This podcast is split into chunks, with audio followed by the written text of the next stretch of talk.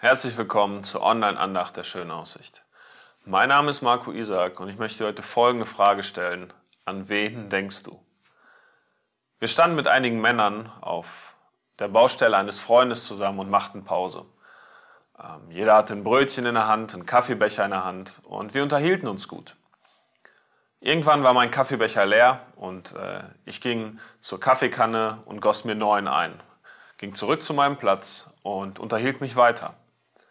Eine kurze Zeit später ging ein anderer Mann ebenfalls zu dieser Kaffeekanne, goss sich ein, aber anstatt einfach zurückzugehen, ähm, fragte in der Runde, wer möchte einen Kaffee? Und er ging zu jedem und fragte ihn, und wenn er dieser ja das bejahte, goss er ihm ein.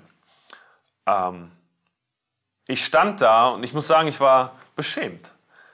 Ich hatte nicht daran gedacht, anderen das anzubieten, sondern in meinem Kopf war nur, ich brauche Kaffee, also hole ich mir Kaffee. Und ich war glücklich mit dem.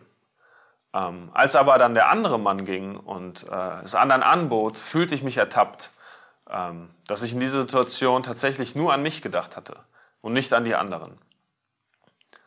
Jesus sagte in Johannes 13,35 folgendes. An eurer Liebe zueinander wird jeder erkennen, dass ihr meine Jünger seid. Das, was Jesus dort sagt, das, wozu er uns dort auffordert, ist überhaupt nichts Kompliziertes. Das wurde mir in dieser kleinen Situation beim Frühstücken bewusst. Es geht im Grunde nur darum, denke an andere. Denk nicht nur an dich.